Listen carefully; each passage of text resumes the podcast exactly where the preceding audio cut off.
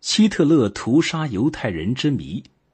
希特勒对犹太民族实行种族灭绝政策，也是二战中最多人知道的暴行之一。二战中，共有超过六百万犹太人被纳粹屠杀，但是纳粹党徒们自始至终却没有像对犹太人那样来对待这些欧洲当地民族。人们不禁要问：希特勒为什么只对犹太人采取了这一惨绝人寰的暴行呢？有人认为，希特勒的这种行为是一种宗教原因。基督教教义认为，耶稣的十二门徒之一犹大出卖了耶稣，是犹太人将耶稣钉死在十字架上，这就造成基督徒在情感上仇视犹太人。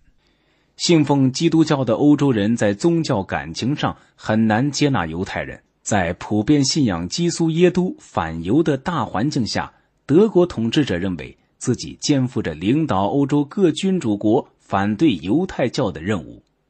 也有人认为是经济上的原因使得纳粹做出这样的决策。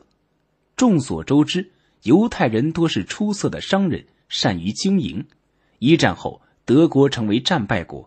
加之二十世纪二十年代末、三十年代初世界经济危机中，德国受到严重打击。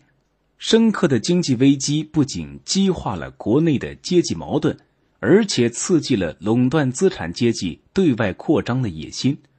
为了满足建立一个德意志帝国计划所需要的巨额资金，纳粹于是将罪恶之手伸向了富有的犹太人。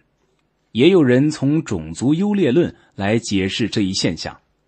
纳粹政权和希特勒一直鼓吹日耳曼人是世界上最优秀的民族，而犹太人则是世界上最劣等的民族。犹太人不是人等等荒谬的论点。在这种愚蠢的种族观念影响下，纳粹德国在大肆屠杀犹太人的同时，也杀害了五十万吉普赛人。和十万德国的治愈低能者，也有人分析，这种对犹太人的屠杀行为与希特勒的个人经历有关。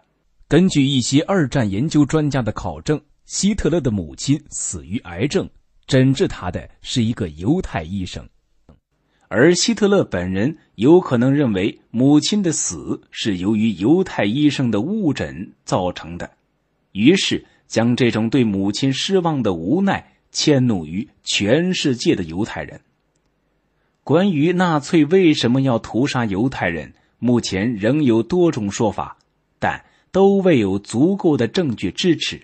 所以，希特勒这一行为对于我们来说，至今仍是未解之谜。